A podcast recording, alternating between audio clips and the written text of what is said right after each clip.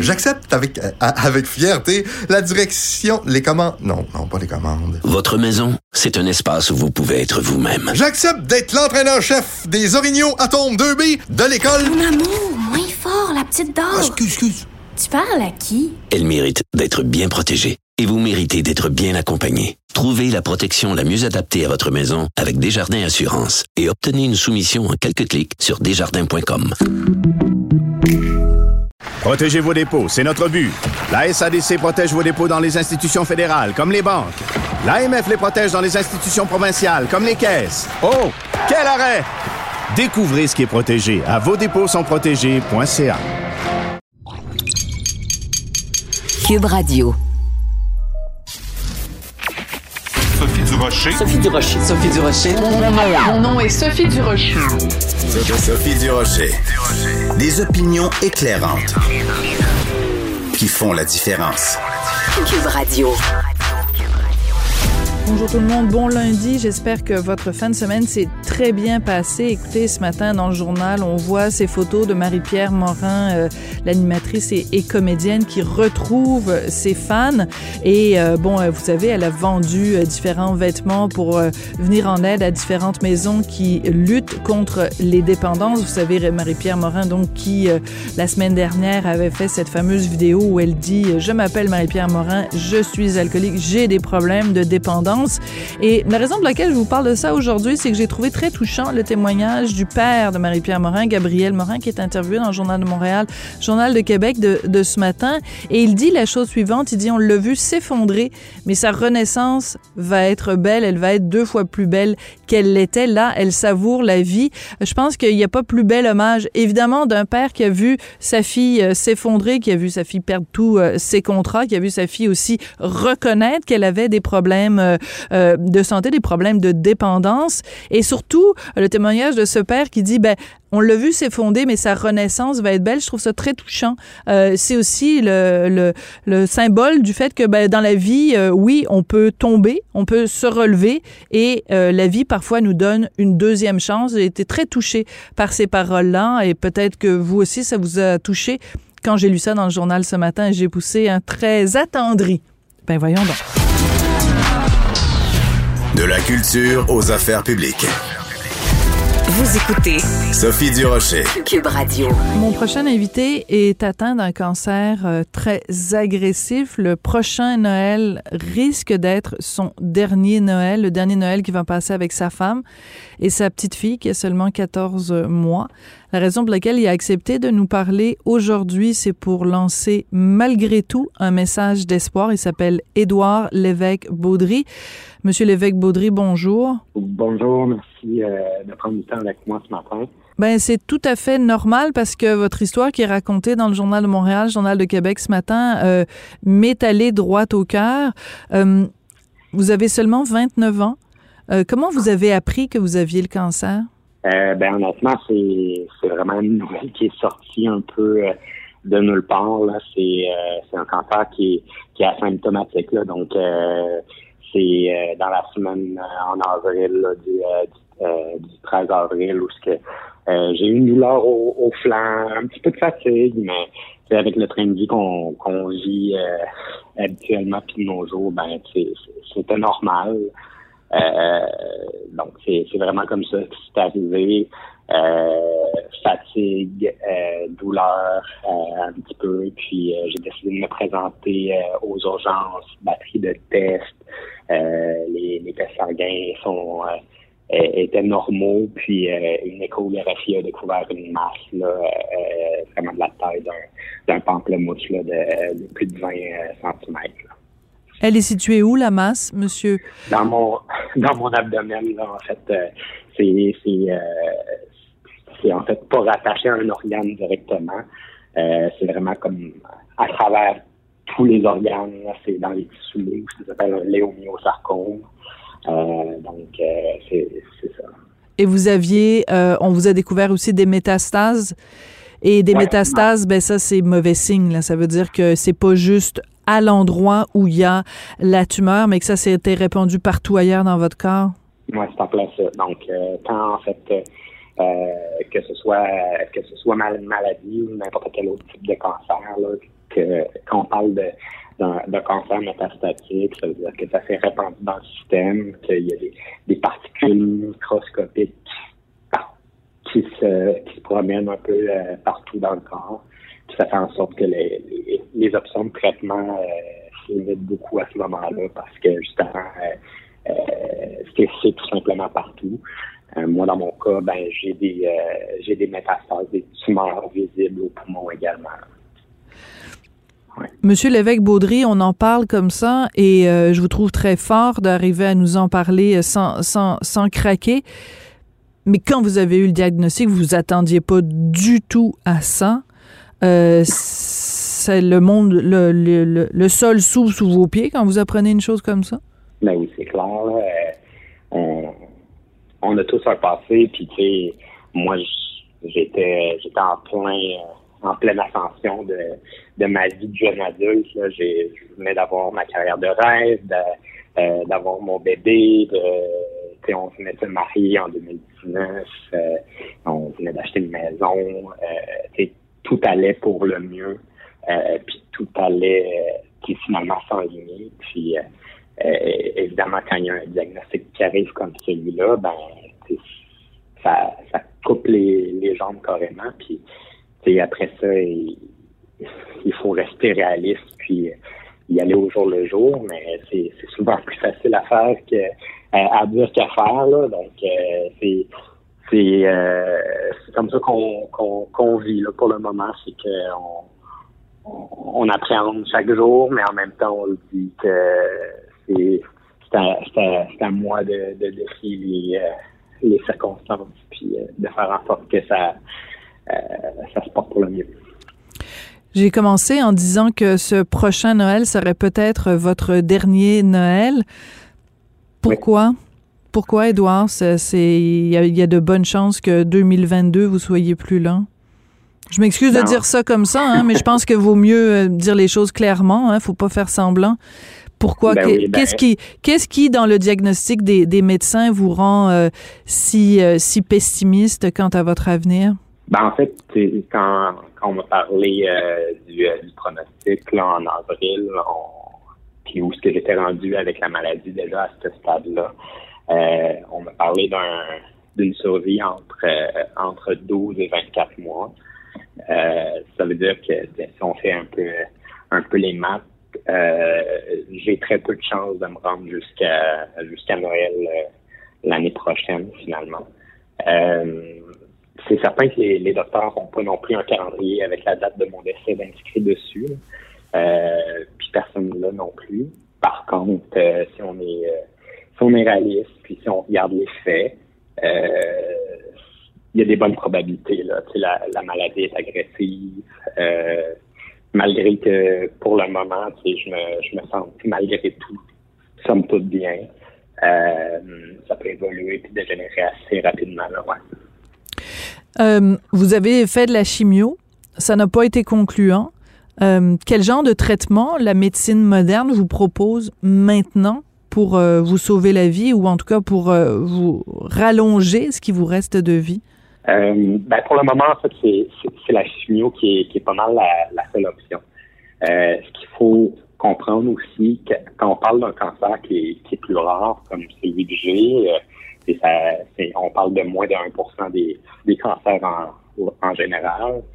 Euh, c'est que la, recherche n'est pas non plus la, plus avancée au niveau des, différents protocoles euh, de traitement. Donc, euh, le type de, traitement que j'ai, c'est, la même chose que, qu'on pouvait retrouver là, 20 ou 30 ans, par exemple, des choses comme ça. Donc, pour le moment, ben, pour traiter les, les sarcomes des Tsumu, il y a la chirurgie, c'est la première option normalement.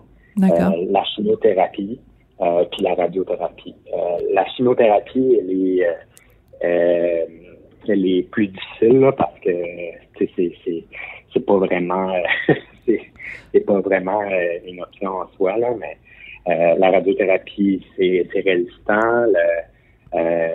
puis la la chimio, ben, ça, ça fait juste stabiliser finalement la maladie dans la majorité des cas. Je comprends. Votre petite fille, Julia Rose, elle a 14 mois. Euh, Qu'est-ce qu'elle sait de votre maladie? Qu'est-ce qu'elle sait de, de, votre avenir? Euh, ben évidemment, on, elle, elle, est à un bel âge où euh, elle est encore toute innocente, puis que c'est son sourire, son seul argument. Là, donc, pour le moment, elle, elle comprend pas, je pense, euh, euh, vraiment la, la gravité de ou les enjeux de, de la situation. Puis c'est bien correct comme ça. Euh, ma femme puis moi, on, on fait un devoir qu'à la maison, ce soit, ce soit un, petit euh, bassin de soleil, puis que tu sais, euh, ce soit pas non plus, euh, ce soit pas sombre euh, à cause de cette nouvelle-là. Donc, on, on, fait le, on fait le point à, à la fin des journées, puis euh, notre petite, ben, on, on fait, on s'assure que son développement ne soit pas affecté par ça. Hmm. Vous vous cachez pour pleurer? ben, on, on, on, fait le point. On, on, en parle beaucoup avec le. Après huit mois, on, pleure plus à chaque jour. mais on en parle, on en parle beaucoup, puis on, a beaucoup, euh, on a beaucoup de tristesse euh, dans la voix, je. Votre femme euh, est là pour vous. Vous vous êtes mariés il y a vraiment pas longtemps. Vous êtes des nouveaux mariés, des nouveaux parents, des nouveaux euh, propriétaires de maison. Tout est tout était nouveau pour vous. Puis là, euh, comment ça se passe avec avec votre femme Stéphanie? Elle vous appuie dans tout ça? Elle elle doit être aussi découragée que vous? Est-ce qu'elle comment comment ça se passe avec Stéphanie? Euh, ben effectivement, c'est sûr qu'elle qu est dévastée puis que c'est une nouvelle qui est, difficile. Euh, oui, on est nouvellement mariés, mais ça fait 12 ans qu'on est ensemble. Donc, euh, on, se connaît bien et puis on, a réussi à, à passer à, à, travers beaucoup d'épreuves aussi dans le passé. Là. Euh, donc, c'est certain que elle m'accompagne, puis c'est la personne la plus euh, la plus forte que je connaisse, mais euh, je pense qu'il n'y a pas de bonne façon de répondre à ça. C'est euh, elle a son cheminement à faire, puis j'ai le mien. Euh, c'est une nouvelle qui est, qui est, impossible à prendre, donc euh, c'est certain que toute l'aide que j'essaye de d'accumuler, puis le, le support, j'essaie de l'enligner vers elle parce que au final, c'est elle qui va, qui va être là. Hmm. On a parlé de votre fille, on a parlé de votre femme. Oui. On va parler de vous, Edouard. Comment vous, vous voyez tout ça, que la tempête à l'intérieur de votre tête, puis la tempête à l'intérieur de votre cœur, elle ressemble à quoi cette tempête-là? Euh, c'est encore une fois une, question euh, difficile à répondre parce que il y a des jours où que on l'oublie presque. Il y a des jours où que ça ça, ça occupe la, la, pensée à chaque seconde. Euh, puis on tombe dans une spirale. Euh, mais je pense que à, à travers le, temps, j'ai réussi à, à faire euh, en sorte que que ce soit cette épreuve-là ou d'autres épreuves, euh, de rester critique puis de de me dire bon ben c'est quoi les prochaines étapes, c'est quoi les euh, c'est quoi qui va se passer, puis de rester rationnel à travers toute cette émotion là euh, pour pouvoir euh, enchaîner les bonnes étapes. Euh, puis non, c'est vraiment difficile pour moi. C'est c'est irréel de penser à sa propre mort, je vous dirais. Euh, mais on, on le fait, on le fait, euh, je le fais à, à, tous les jours, puis on verra euh, quand est-ce que le, le parcours se terminera ou c'est peut-être pas là, mais on verra. Quel genre de souvenir vous voudriez que Julia Rose garde de, son papa? Ben, c'est certain que je veux que ce soit euh, quelque chose d'extrêmement positif. Le fait de bâtir une famille, pour moi, c'était extrêmement important. Je voulais, je voulais aussi plusieurs enfants. Puis, euh, je crois que c'est important qu'elle comprenne que son père, ben, euh, c'était une bonne personne, qui avait, enclenché euh, beaucoup d'actions aussi pour faire en sorte qu'elle ait le meilleur futur possible. Euh, c'est sûr que là, ben, les pièces de casse-tête sont un petit peu mélangées, puis ça va faire en sorte que ça va être ça va être beaucoup plus difficile pour elle et sa mère. mais j'espère que je vais en avoir fait assez. Puis que qu'elle va être heureuse puis que ça va être parfait pour, pour tout le monde. Je vais vous souhaiter le plus beau, joyeux Noël du monde de, de toute votre vie. J'espère qu'il sera rempli euh, d'amour, euh, de compassion, de bienveillance. Édouard euh, Lévesque-Baudry, je veux mentionner quand même, avant qu'on se quitte, la chanteuse Mélissa Bédard qui a lancé une campagne de financement sur GoFundMe pour vous aider à couvrir les frais des médicaments, pour essayer de trouver des démarches aussi pour un, un traitement alternatif. donc, si les gens veulent vous donner des sous, ils peuvent le faire par le biais de ce GoFundMe. je vous prends dans mes bras par la magie des ondes euh, je, vous, je vous souhaite vraiment le plus beau euh, des Noëls et, euh, et malgré tout, à travers tout ça, un beau, une belle année 2022 avec, avec Stéphanie et, et, votre, votre petite puce. Merci beaucoup d'avoir eu le courage de venir nous parler aujourd'hui. Merci, c'est vraiment apprécié. Édouard Lévesque Baudry, donc atteint d'un cancer agressif. Ce Noël, pensons à lui à Noël, parce que ce sera peut-être, peut-être pas, mais peut-être son dernier Noël avec sa femme et sa petite fille de 14 mois. Protégez vos dépôts, c'est notre but. La SADC protège vos dépôts dans les institutions fédérales, comme les banques. L'AMF les protège dans les institutions provinciales, comme les caisses. Oh, quel arrêt! Découvrez ce qui est protégé à vos dépôts sont protégés.ca. J'accepte avec, euh, avec fierté la direction, les commandes. Non, non, pas les commandes. Votre maison, c'est un espace où vous pouvez être vous-même. J'accepte d'être l'entraîneur-chef des Orignaux Atomes 2B de l'école. Mon amour, petite dame. Ah, excuse, excuse. Tu parles à qui? Elle mérite d'être bien protégée. Et vous méritez d'être bien accompagnée. Trouvez la protection la mieux adaptée à votre maison avec Desjardins Assurance et obtenez une soumission en quelques clics sur desjardins.com. Mes récompenses Sonic, c'est le programme qui désire exaucer tous tes souhaits. C'est simple. Plus tu utilises ta carte du programme Mes récompenses Sonic durant les mois de mars et d'avril, meilleures sont tes chances de remporter 5000 dollars pour réaliser tes plus grandes folies. Visite l'une de nos stations Sonic et comble tes envies. Sophie Durocher. Une femme distinguée qui distingue le vrai du faux. Vous écoutez Sophie Durocher. Cube Radio. Les rencontres de l'art. Marie-Claude Barrette et Sophie Durocher. La rencontre Barrette-Durocher.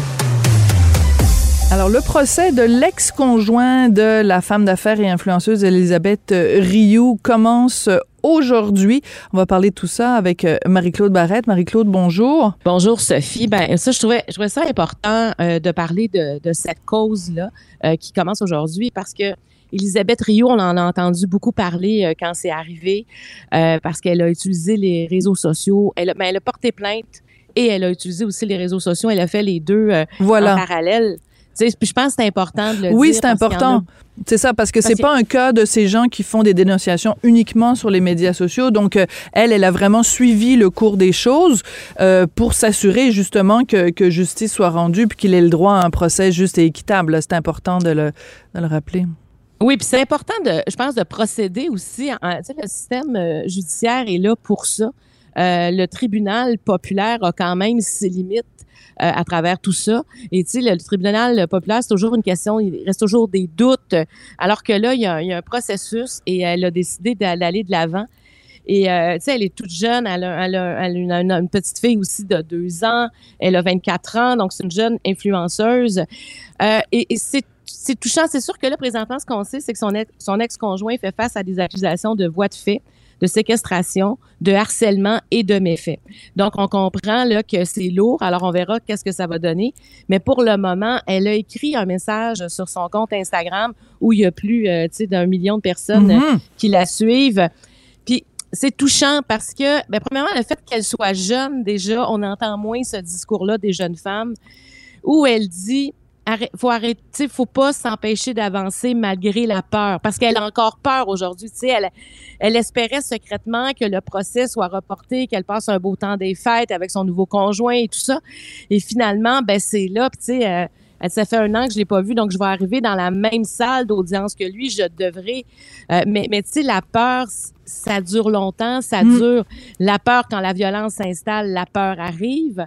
Et après ça, quand t'oses quitter, la peur était, j'imagine, est encore très, très forte. Et c'est de ça qu'elle parle. Elle dit aux femmes, malgré la peur qui vous possède, avancez, quittez, dénoncez. C'est important parce que de si vous restez, ça va juste se poursuivre, alors que si vous quittez, ben il y a de l'espoir que les choses s'améliorent. Et je trouve que ce message-là est très important. Oui, puis quand on parle, tu sais, quand on dit les gens sont influenceurs, influenceuses, tu sais, c'est comme c'est un terme générique, mais euh, tu te rends compte quand tu as le nombre de gens qui la suivent sur les médias sociaux, à quel point justement, tu sais, quand tu as 1,6 million d'abonnés là, puis que tu, tu peux envoyer un message, là tu deviens une vraie influenceuse, une influenceuse sociale une influenceuse euh, idéologique, une influenceuse humaine aussi, parce que même s'il y a juste une femme ou un homme, hein, parce qu'il y a aussi des hommes qui sont victimes euh, de, violences, dans une moindre mesure, bien sûr, mais s'il y a une personne qui lit ce message-là, qui est pognée dans une relation toxique, euh, qui est pognée dans une relation difficile, qui décide d'aller de l'avant, de quitter la relation ou qui décide d'aller porter plainte à la police, ben ça fera toujours une personne de plus qui, qui se tire des griffes. Et euh, c'est pour ça que je trouve c'est extrêmement important qu'elle utilise ces médias sociaux, pas juste pour euh, vendre des maillots de bain, mais aussi pour sensibiliser les gens. C'est extrêmement important. Et oui, puis il y a beaucoup de jeunes qui la lisent. Alors, tu sais, moi, je trouve ça important, entre autres pour les, les jeunes femmes, euh, de dire parce qu'elle a vraiment une influence, Elisabeth Rioux. C'est une influenceuse, mais je veux dire, son, son mode de vie, elle a eu un, enfant très jeune, puis tout le monde suit. Euh, tout, tout, le monde suit la petite fille aussi qu'elle a. Tu sais, je veux dire, sa, sa vie est vraiment sur les réseaux sociaux. Puis, elle a, avec ce qui lui est arrivé, ben je pense qu'il y en a qui ont adhéré encore davantage à tout ce qu'elle dit, puis voudraient qu'elle soit protégée. Mais c'est qu'on comprend que ça peut arriver aussi à quand même quand on est jeune, même quand la relation, ça fait pas des années qu'elle dure, et même quand on est en amour avec, avec l'homme ou encore avec la femme, tout dépendant qui est l'agresseur, même quand on est en amour avec, ça se peut que ça arrive.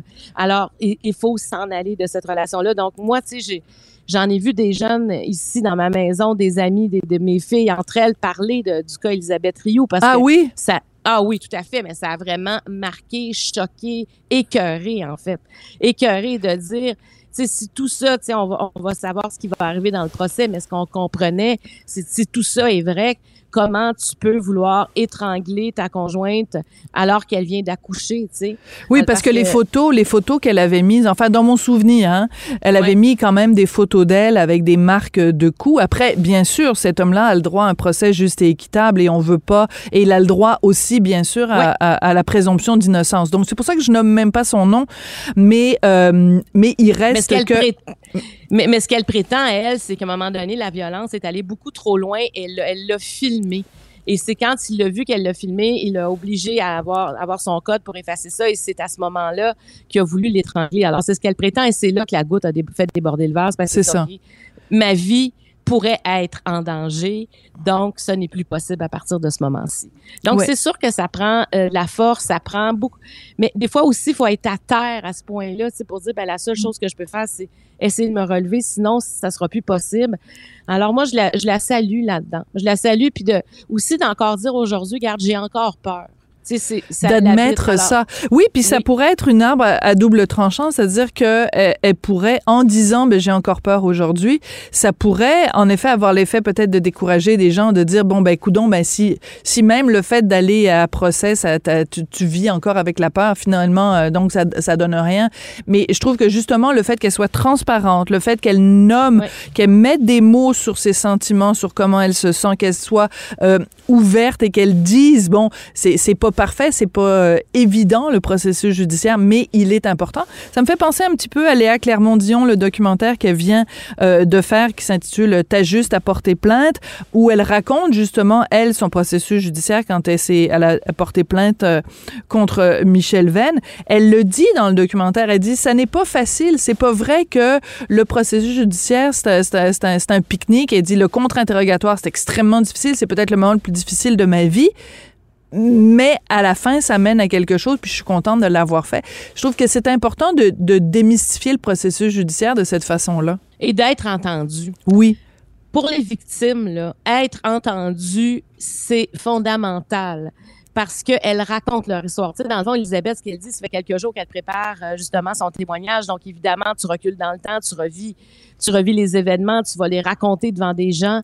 Mais à un moment donné, si tu veux que les choses changent, tu dois faire ça. Et en plus, tu sais, c'est clair aussi dans, dans, dans, tout ce que la psychologie va dire.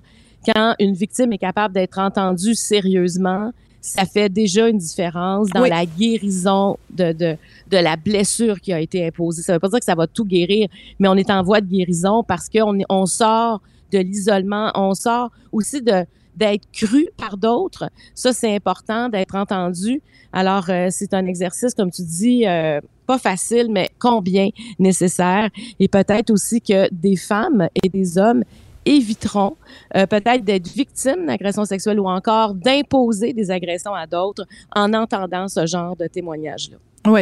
Écoute, euh, vraiment, la violence conjugale, c'est un, un, des éléments qui vont avoir euh, marqué l'année 2021. Évidemment, je pense qu'on est rendu, je ne me souviens plus si on est rendu à 18 ou 19 féminicides. Euh, on se rappelle aussi que c'est cette année euh, qu'il y a eu le témoignage de Laurence Jalbert qui a dit à quel point elle en avait déjà parlé avant, Laurence Jalbert, du fait qu'elle avait été avec un conjoint violent. Elle était venue en, en balado chez nous à Devine qui vient souper. Elle en avait parlé. Mais là, c'est quand elle est allée vraiment sur la place publique en disant, moi, j'ai appelé SOS violence conjugale. Je, je, je suis allée chercher de l'aide. C'est vraiment un sujet. On a commencé l'année avec ce sujet-là. On finit l'année avec ce sujet-là. Je pense que ça va vraiment avoir marqué les esprits en, en, en 2021.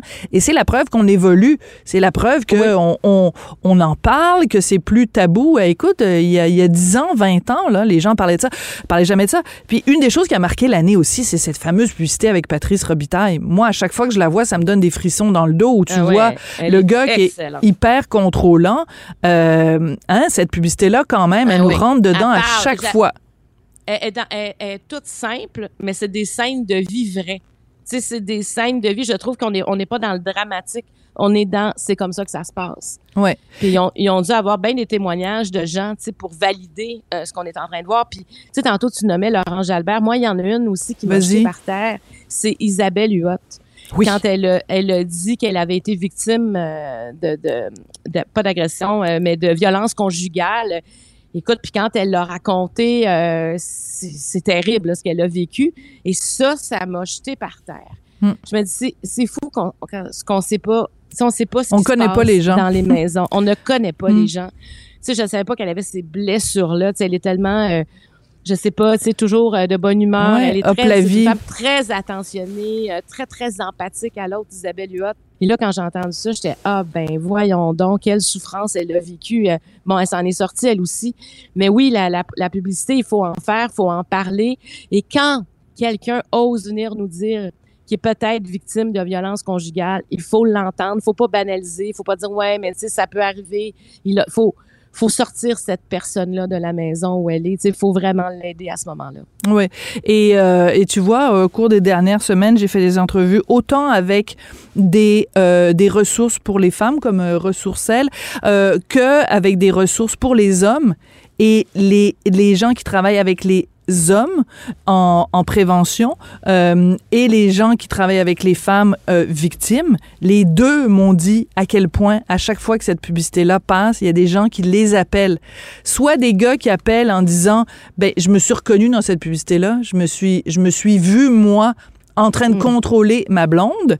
Et autant il y a des femmes qui se sont dit, ben moi je pensais pas vraiment que j'étais victime de violence conjugale. Euh, j'étais dans une relation contrôlante. Je pensais juste que c'était que c'était normal comme ça et que la, cette publicité là donc a envoyé plein de gens.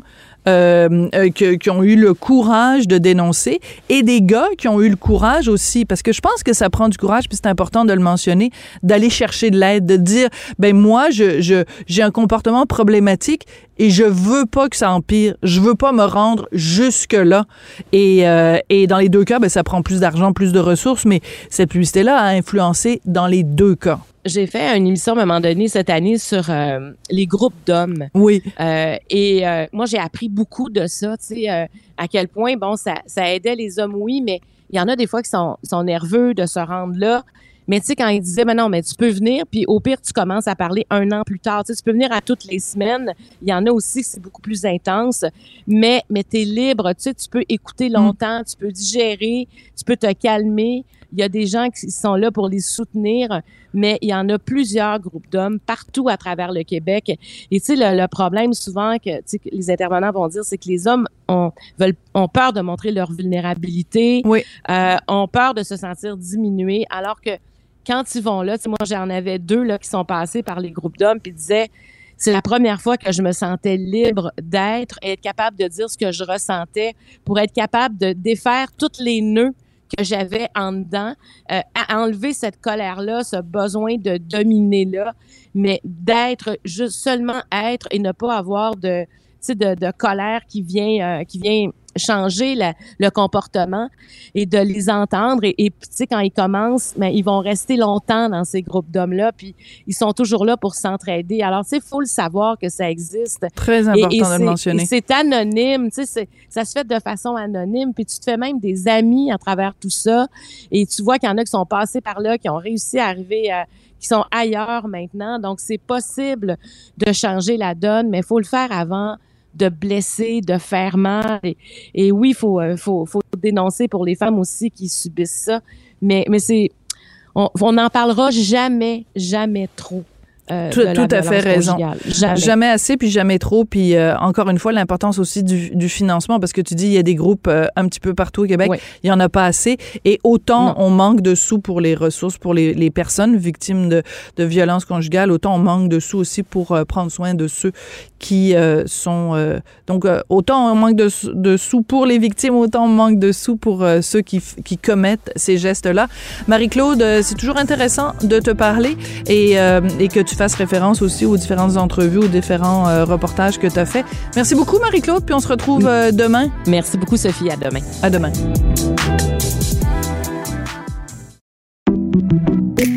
Merci, c'était vraiment délicieux. vous reviendrez, là. Ah oui, vraiment, vraiment bon. Merci. Faites attention ah oui. OK, salut, à la prochaine. Votre auto, c'est un espace où vous pouvez être vous-même. Hey, c'était pas mangeable comme repas. Ouf. Elle mérite d'être bien protégée et vous méritez d'être bien accompagné. Trouvez la protection la mieux adaptée à votre auto avec Desjardins Assurance et obtenez une soumission en quelques clics sur desjardins.com.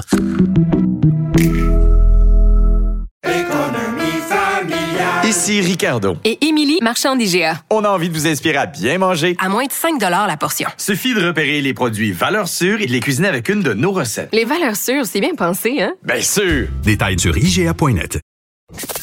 Avertissement. Cette émission peut provoquer des débats et des prises de position pas comme les autres.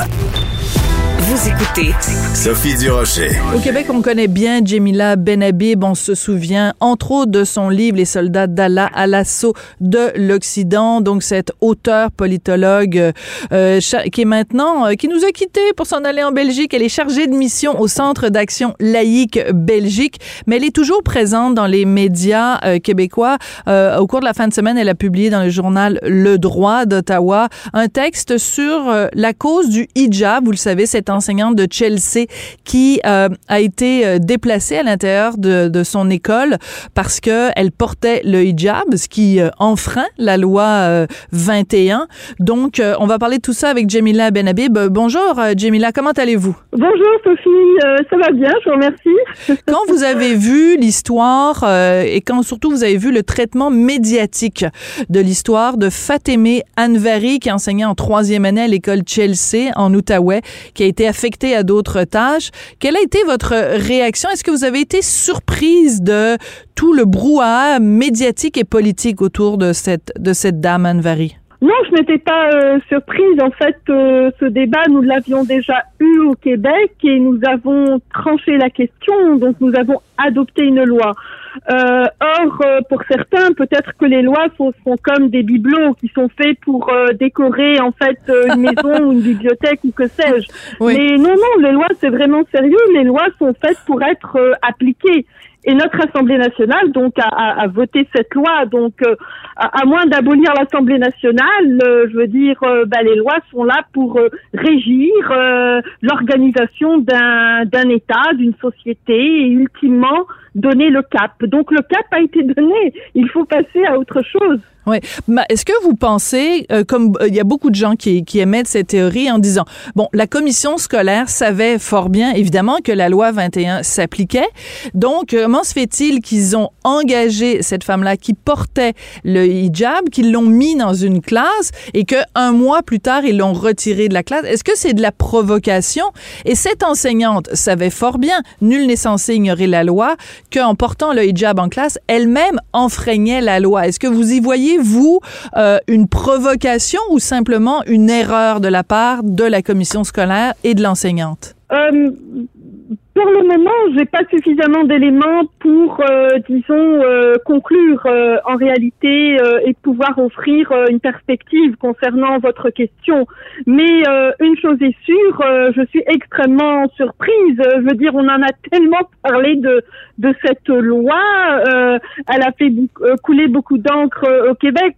Tout le monde, en tout cas, sait qu'il y a une loi qui a été euh, adoptée par l'Assemblée nationale et, et les enseignants donc doivent respecter cette loi. Donc cette commission scolaire ne pouvait pas ne pas savoir euh, qu'il y avait donc une telle disposition euh, à l'endroit de ces enseignants. Donc euh, pour ma part, euh, j'y vois plutôt euh, une façon de relancer le débat. De toute façon, c'est ce qui a été fait. Donc le débat euh, a été relancé et encore une fois, donc euh, nous faisons face à des politiciens, des commentateurs. euh, euh, de l'ensemble du pays qui euh, nous disent finalement que nous avons mal choisi, que nous sommes finalement un peu obtus euh, et, et, et certains nous traitent de racistes et que finalement euh, ça va devenir en fait une cause nationale. En fait, la cause de cette euh, de cette enseignante qui a été, euh, euh, d'ailleurs, elle n'a pas été euh, congédiée, elle a tout simplement été euh, Tout à fait. déplacée donc euh, de sa classe vers d'autres fonctions. Donc franchement, je n'y vois pas quelque chose, enfin, de de- d'exceptionnel quoi. Enfin. Oui. Voilà. Il y a un dessin qui circule beaucoup en ce moment et vous l'avez sûrement vu, même euh, l'ambassadeur canadien aux Nations Unies, Bob Ray, l'a euh, retweeté sur les médias sociaux. C'est euh, une, une petite fille qui avait donc Fatima Anvari comme euh, professeur depuis un mois. Elle écrit une lettre à Fatima Anvari en disant, ben moi je m'ennuie de vous euh, et elle dessine donc euh, Fatima Anvari avec son hijab et dans sa lettre elle écrit, euh, moi il se trouve que je l'adore ton hijab, Fatémé. Euh, je, trouve ces mots-là extrêmement euh, dérangeants qu'une petite fille en Occident euh, dise à quel point elle adore le hijab. Qu'est-ce que vous ressentez quand vous entendez parler de ce dessin-là, Jamila? Ben écoutez, qu'une euh, gamine exprime à son enseignante euh, son immense tendresse et son affection, je pense que nous avons tous eu des enseignantes euh, pour lesquelles euh, euh, enfin on, aimait, pour lesquelles vraiment on était prête à, à faire non pas un seul dessin, mais peut-être dix dessins. Donc je, ne vois pas réellement quelque chose vraiment de- d'assez exceptionnel. Par ailleurs, ce que je trouve absolument déplorable, c'est l'instrumentalisation des enfants dans ce débat qui les dépasse totalement, parce que disons-le franchement, ce débat sur la séparation des pouvoirs politiques et des pouvoirs religieux, ce débat sur la laïcisation du système scolaire au Québec, c'est un c'est un débat d'adultes, c'est un débat qui est complexe, c'est un débat qui est historique, donc qui ne concerne pas les enfants. Et, le fait de euh, précisément de mettre les enfants à l'abri des confrontations idéologiques, politiques et religieuses, c'est parce qu'on a souhaité mettre les, les enfants à l'abri de ces confrontations intestines que nous avons décidé de laisser les symboles religieux, politiques, philosophiques à l'extérieur de l'école pour que les enfants puissent acquérir des savoirs, des connaissances et puis surtout exercer leur libre arbitre. Euh, parce que un, enfant, évidemment, ne peut pas savoir à quoi fait référence euh, un hijab. Un enfant ne peut pas savoir à quoi euh, fait référence un symbole euh, politique ou un discours ou, ou que sais-je. C'est aux adultes de les amener à réfléchir. Et donc ici, nous sommes face à une banalisation totale. Donc ce que je perçois de ce dessin, c'est que le travail de banalisation d'un symbole politico-religieux, il est déjà fait. Il a déjà contaminé l'esprit de cette gamine. Et, en cela, c'est impardonnable. Oui. Euh, Anvari est une victime, selon vous, ou pas?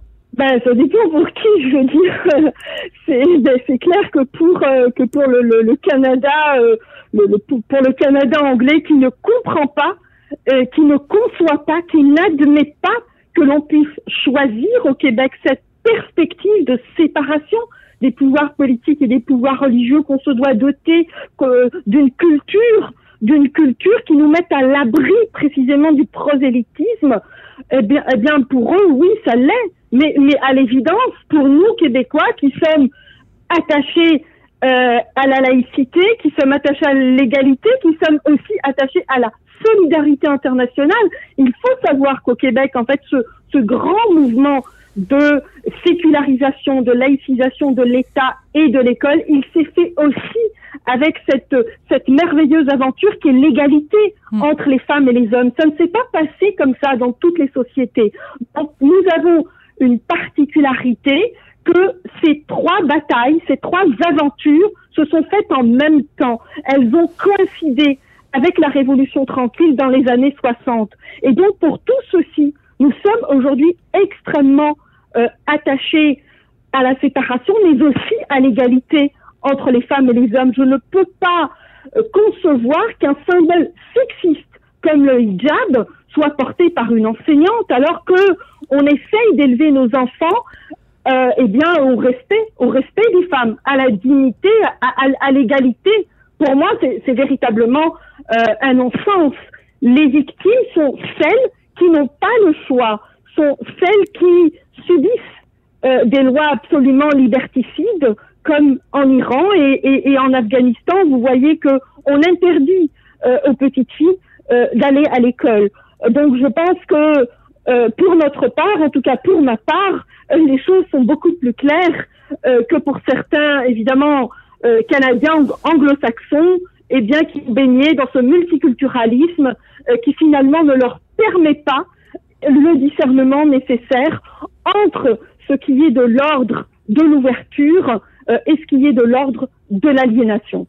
Jamila Benhabib, j'invite tout le monde à aller lire donc le texte, euh, excellent texte que vous avez écrit dans le journal Le Droit, euh, le hijab de euh, Chelsea, la laïcité de l'avenir. Vous êtes chargée de mission au Centre d'action laïque Belgique, vice-présidente aussi de la Fondation Raif Badawi, c'est important euh, de le mentionner. Jamila, merci beaucoup de venir euh, comme ça. dès qu'on vous appelle, vous êtes toujours prête à venir discuter de ces questions-là et de remettre les points sur les i et de remettre les choses en perspective. Votre voix est importante. Merci beaucoup, Jamila. Merci beaucoup, euh, Sophie. Au revoir. Isabelle est en train de vider sa maison qu'elle a vendue grâce à l'accompagnement de l'équipe de Duproprio. Elle quitte avec la fierté d'avoir vendu son espace elle-même. Duproprio, on se dédie à l'espace le plus important de votre vie. Un message d'Espace Proprio, une initiative de Desjardins. De la culture aux affaires publiques. Vous écoutez Sophie Durocher. Cube Radio. Chaque année au Gala Québec Cinéma, on remet le prix Iris du public. Iris, ben, c'est le nom du prix, euh, évidemment qu'on remet au Gala du cinéma, mais le Iris du public, c'est très convoité parce qu'évidemment, c'est le public qui choisit et choisit parmi cinq films. Normalement, ce sont des films de fiction, mais euh, pour le prochain Gala, les, documents, les documentaires seront admissibles et ça, ça fait toute la différence. On va en parler avec Félix Rose, le réalisateur de ce documentaire que j'avais adoré, Les Roses. Félix est au bout de la ligne. Bonjour Félix. Oui, bonjour.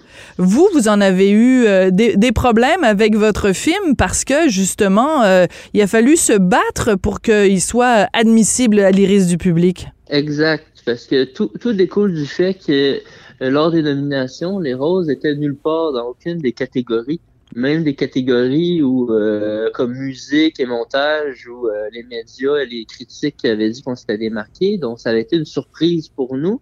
Et ça avait été une surprise pour plusieurs personnes de l'industrie parce que j'ai reçu beaucoup de courriels en me disant pourquoi est-ce que vous avez oublié de soumettre le film, tout ça? C'est- C'était pas le cas. Donc, ça crée une espèce de mouvement. Et la plus grande des surprises pour nous, c'était qu'on n'était pas dans le- la catégorie euh, prix du public parce que c'est pas une catégorie, c'est pas politique, c'est une catégorie euh, mathématique. C'est les- c'est les cinq plus gros box-office de l'année. Et nous, on était cinquième, mais on avait on n'avait pas été mis. Et c'est sûr que quand on, on s'est questionné là-dessus, Québec Cinéma, c'était la première fois qu'un documentaire se rendait dans ce top 5-là. Donc, c'était, il n'y avait pas eu de précédent. Donc, c'était pas clair. Est-ce que les documentaires ont le droit? Ils n'ont pas le droit, mais en même temps, ils mettent des films, mettons, d'animation, tout ça. Mais pourquoi le documentaire n'a pas le droit d'être là? Puis là, euh, il y a des gens qui ont pris la balle au bon. Euh, ça a été porté par euh, Jules Falardeau et Émile Bilodeau Oui. qui, ont- qui sont sortis dans les médias, eux, eux en croyant qu'il s'agissait probablement d'une décision politique, bon, à cause de la des controverses autour du film, à cause du fait aussi que le cinéma euh, historique qui parle de- du Québec est peut-être pas le, le cinéma le plus à mode dans le milieu du documentaire présentement. Donc, ça a fait comme boule de neige cette histoire-là. Il y a eu des pétitions, euh, il y a eu beaucoup de pression sur Québec Cinéma qui ont finalement euh, permis que tous les films qui sont sortis de l'année, documentaire fiction, soient dans cette catégorie-là. Donc, il y a eu 30 films dans la catégorie. Ils ont fait un premier tour. Et la grande surprise, c'est que les cinq films préférés des Québécois dans l'année, il y avait deux documentaires, Les Roses et Je m'appelle Humain. Ouais. Et, et finalement, c'est Les Roses qui l'ont emporté. Alors ça, c'était euh, quand même un beau retour, euh, un beau retournement de situation, parce qu'en effet, moi, j'ai devant les yeux la photo de vous tenant l'iris à la main, là, puis de, on se souvient du discours aussi que vous aviez fait, euh, Félix, ce soir-là. Mais euh, au-delà de votre film à vous, c'était l'idée, comment se fait-il que quand on parle de cinéma, puis qu'on parle de l'engouement du public, on fait une discrimination en fait, en disant ah ben il y a les films de fiction, puis ça c'est des films sérieux, puis ça on peut leur remettre des prix, puis il faut que reconnaître quand le public aime ça. Puis là les films documentaires, on va les tasser, on va les mettre dans une catégorie à part. C'est un peu cette discrimination là que vous vouliez dénoncer en fait. Oui, puis tu sais, le, le documentaire était un peu le petit frère, euh, le parent pauvre de la fiction aussi au Québec. Euh, euh, tu sais, on a dû se battre. Avant, on n'avait pas beaucoup de catégories. Là, je pense qu'il y a 7-8 ans, il y a des gens qui se sont battus pour qu'on ait des catégories montage, musique, des trucs comme ça. Pourtant, ce qui est euh, déplorable, c'est que le documentaire, dans le cas du Québec, c'est le, le genre fondateur de notre cinéma. Tu sais, tout découle de ça. Le, le, cinéma direct, on, a, on a inventé ce cinéma-là qui est reconnu partout dans le monde. Mais oui, Donc, ça Perrault, fait- euh, compagnie, même euh, Jacques Godbout, enfin bref, il y en a plein de grands noms qui ont fait du documentaire au Québec. Exact, ça fait partie de notre identité. Donc, moi, je pense qu'on devrait chérir ça, puis justement dire c'est fier, ça a parti ici, puis de continuer cette tradition-là. Mais c'est sûr qu'on n'est pas là-dedans, puis nous, les documentaristes, on est toujours en train de se battre pour survivre et vivre, parce que la réalité, c'est qu'il n'y a pas de financement pour le documentaire. Souvent, tu dois investir de ta poche. Moi, les roses, euh, ça m'a probablement coûté plus cher que ça m'a rapporté. Êtes-vous sérieux? Oui, parce que tout l'argent euh, allait dans les archives. Les archives, ça coûte tellement cher. Qu'un film comme Les Roses, j'avais 400 000 dollars, qui est beaucoup, semble beaucoup, mais pour un documentaire d'archives, qui est très peu, parce qu'au Québec, les archives, ça peut aller facilement à 100 pièces à seconde. Ouch! Donc, vu vous avez vu le film, donc Oui. ça, ça fait beaucoup. Il y a beaucoup de secondes. oui, en effet. Ah ben c'est la première fois que je vous entends dire ça, Félix, euh, parce que votre film quand même a, a eu euh, énormément d'impact. Donc, euh, où vous racontez l'histoire de votre père, de votre oncle, de ce de ce combat justement au sein du, du du FLQ, des Felkistes. Et évidemment, ce film-là ne peut pas se faire sans les archives. Euh, Parlez-nous un peu euh, donc plusieurs mois plus tard, quelle est la, vie du, documentaire Les Roses? Parce qu'on sait, euh, je sais que vous l'avez déjà dit à un moment donné que ça a été parmi, enfin sur le site de l'ONF l'année dernière, en 2020, le film qui a été, le contenu qui a été le plus regardé, 90 000 vues. Ça, c'était à l'époque. Qu'en est-il aujourd'hui? Est-ce qu'il continue sa vie, le film Les Roses? Oui, c'est toujours le cas. Euh, il a dépassé les 100 000 depuis. Puis, euh, à chaque fois qu'on qu'on parle de la crise d'octobre ou euh, euh, là, c'était l'anniversaire, ça Oui. revient tout le temps. Donc, c'est c'est le film le, le plus vu de l'histoire de la plateforme de l'ONF. Wow! Le, le film distribué en salle, en tout cas de, de l'histoire récente, qui était le plus vu aussi de, de l'ONF. Euh, J'ai une question pour vous, Félix. Euh, vous êtes tout jeune. Quel âge vous avez maintenant? 34. Bon, vous avez 34 ans, donc vous avez la chance, au moins, vous n'avez pas plus de 50 ans, mais il reste que vous êtes un homme et que vous êtes blanc et euh, que vous êtes, j'imagine, cisgenre, c'est-à-dire que vous n'êtes pas une personne transgenre. Est-ce que euh, vous, ne, vous ne cochez pas beaucoup de, de cases? Hein? Vous n'êtes pas autochtone, euh, vous n'êtes pas une personne racisée, euh, je connais pas votre orientation sexuelle, mais bon, euh, vous en avez pas, vous vous promenez pas partout en disant que vous êtes euh, LGBTQ 2+. Euh, et quand je regarde les critères, que ce soit euh, l'ONF, que ce soit Téléfilm, que ce soit la SODEC, euh, on favorise beaucoup tous les gens qui font partie de différentes minorités. Vous ne faites partie d'aucune minorité. Est-ce que c'est plus difficile pour vous de faire des documentaires? Mais c'est sûr que l'impression que ça donne, c'est que ça demande plus de travail. Parce que moi, c'est sûr que les rôles, ça a été long avant que j'allais le financement. Et ça m'a demandé tellement de, de travail, centaines de pages. On a l'impression que ça t'en demande plus pour passer là-dedans, parce que c'est vrai qu'on est dans une période, on va dire, politique, où on veut favoriser certains groupes et non d'autres groupes. Et moi, je me retrouve présentement pas dans le bon groupe. Je suis très conscient de ça. Mais en même temps, je suis capable d'arriver à mon chemin. Peut-être que c'est plus long. Tu sais, les roses, ça a pris euh, sept ans à financer. J'ai d'autres projets en cours. Là. Je fais pas de quoi sur euh, Corbeau Offenbach. Donc, euh, euh, c'est une réalité. C'est sûr que il y a des groupes qui sont plus avantagés. D'autres, moi, ma position personnelle, c'est que moi, je suis contre la discrimination, qu'elle soit négative ou positive. Donc, euh, moi, j'ai toujours été en faveur, mettons, je suis très conscient des enjeux, puis je pense que ça, ça, ça va. C'est plus, est-ce qu'on devrait plus mettre un système à l'aveugle ou au lieu que ça soit choisi en fonction du sexe ou de, l'origine, que ça soit le scénario, mais que on connaît pas l'identité de la personne. Donc là, maintenant, on peut pas accuser personne de d'avoir fait euh, une sélection en- par rapport à ça. Ça, je serais peut-être plus confortable là-dedans parce que c'est ça. T'as l'impression qu'on est dans une ère de cinéma politique. Moi, c'est comme ça que je le vois. C'est euh, tu sais, moi comme où j'ai été formé, c'était plus à la performance. Euh, et là maintenant, on disait qu'on n'est pas là-dedans. Donc ça, c'est sûr que honnêtement, ça ça me déplaît. Oui.